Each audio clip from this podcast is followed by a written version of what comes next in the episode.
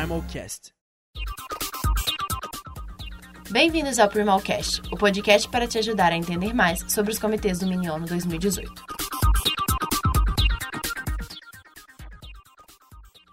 Vamos conversar agora com Pedro Henrique Dias, diretor do Conselho de Paz e Segurança da União Africana e do Conselho de Segurança das Nações Unidas 2018.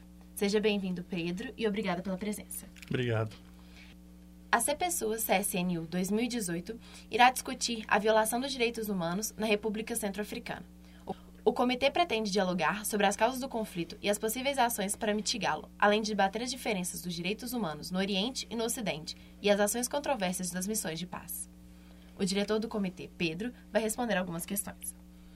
Existem hoje diversos países sofrendo a violação dos direitos humanos. O que despertou em vocês o interesse em tratar deste comitê, que fala especificamente da República Centro-Africana?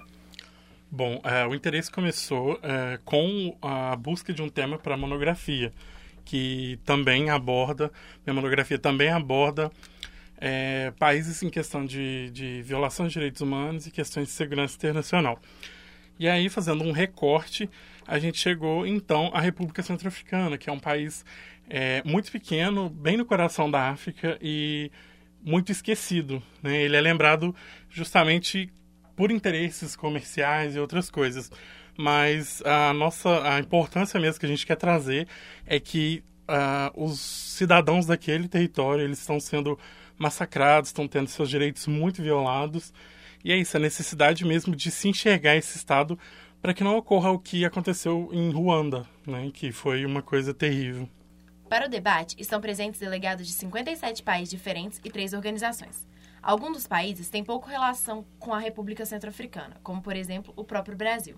Como você acha que esses países podem ajudar na resolução dessa problemática? Certo. É, todos os países eles foram pensados minuciosamente para estar participando desse debate. Infelizmente, a gente não conseguiu colocar todas as delegações. Estão presentes os 15 membros do Conselho de Segurança da ONU. É, da, da, União Africana, os 54 membros foram escolhidos aqueles que têm um envolvimento mais próximo, né, os vizinhos da República Centro-Africana, e também é, países ao redor do mundo que, que podem contribuir com, com a resolução desse conflito. É, o Brasil, por exemplo, como foi citado, ele está passando por momentos difíceis de, no governo, golpe de Estado e outras coisas. Entre eles também temos países do Oriente Médio que sofrem com é, governos autoritários, guerrilhas e outras coisas. Então, é, o sentido de ter uma gama mais ampla de países seria uma experiência de, do que cada um está vivendo para poder tentar resolver realmente o conflito na República Centro-Africana. Ainda se tratando dos diversos países integrantes desse comitê, muitos são vistos como imperialistas, como alguns países europeus e os Estados Unidos. Qual o limite da ajuda que esses países podem dar à República Centro-Africana e à imposição do seu estilo de vida? Certo. É, acho que não existem limites quando se busca ajuda. Acho que todos esses países eles têm muito a contribuir. Em questão do imperialismo, é, eu acho que isso não acontece. Não, não, a gente não corre esse risco porque a missão ela é monitorada pela própria ONU.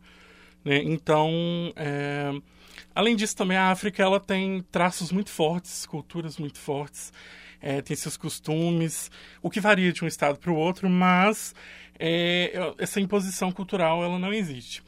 Em contrapartida, é importante a gente observar que a gente vive numa aldeia global, ou seja, a gente, a gente pode encontrar McDonald's, Coca-Cola, jeans em vários lugares do planeta.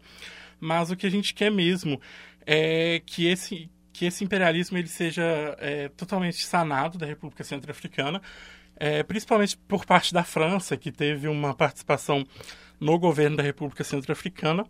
Mas, é, como eu disse no início, toda ajuda é sempre bem-vinda. Na apresentação do tema, é dito que uma onda de autoritarismo está se fazendo constante no mundo. Você acredita que existe uma relação entre as ondas de violência da República Centro-Africana com as que estão acontecendo em outros países, em especial africanos e do Oriente Médio? Por quê? Sim, eu acho que existe sim uma, uma relação entre os, o autoritarismo e essa onda de violência, porque os governos autoritários eles tendem a minar e a suprir os direitos das minorias, né, das populações menos favorecidas.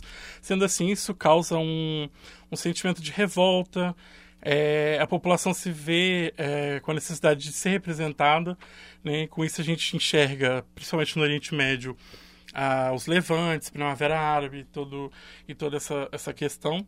Então, acho que está bem ligado, sim, à, à, necessidade de representatividade da população é, por parte do governo. É isso, ficamos por aqui. Agradecemos o diretor pela participação. Continue nos acompanhando para saber mais sobre os outros comitês. Até lá!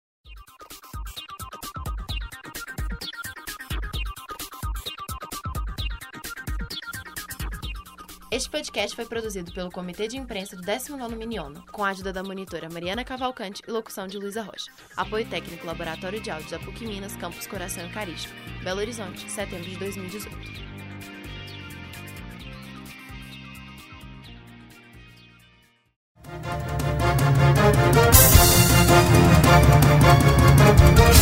Primal Cast